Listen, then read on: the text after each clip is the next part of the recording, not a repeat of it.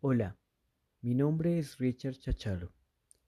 Soy del grado 11.3 del Colegio Emilio Cifuentes y hoy hablaremos sobre una de las problemáticas que afecta al país.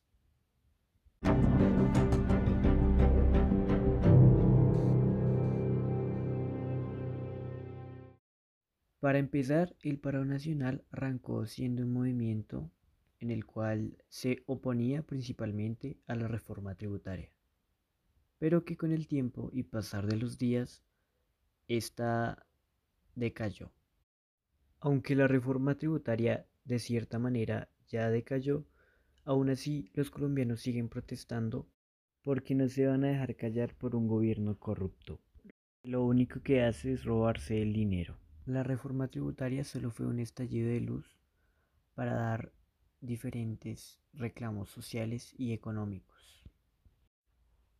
¿Por qué sigue el paro nacional?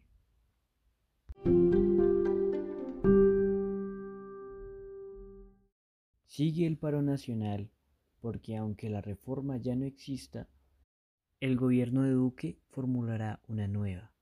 Esta a partir de consensos con los partidos políticos.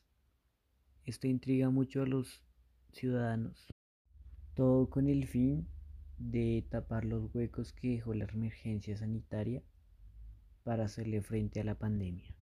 Debemos añadir que no son solo huecos sanitarios, sino también corruptos. Por esto y mucho más se sigue el paro nacional. ¿Por qué sigue el paro nacional?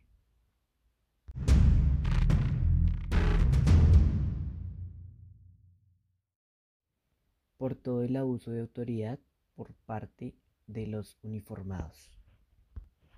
Alrededor de 40 personas han muerto con armas de fuego por parte de los policías.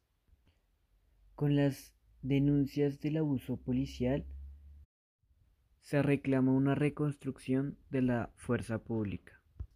Esto ya era un tema que se había tocado anteriormente con la protesta del noviembre del 2019 cuando un policía antidisturbios mató al joven Dylan Cruz. Entre los reclamos que se exigen se incluya el desmantelamiento del SMAT, el Escuadrón Móvil Antidisturbios, y también piden que los uniformados que cometan crímenes sean juzgados.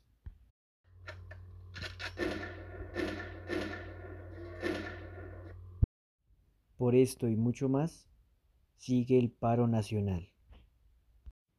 Gracias por escuchar el primer episodio de mi podcast, que tiene como propósito profundizar el por qué seguimos el paro nacional.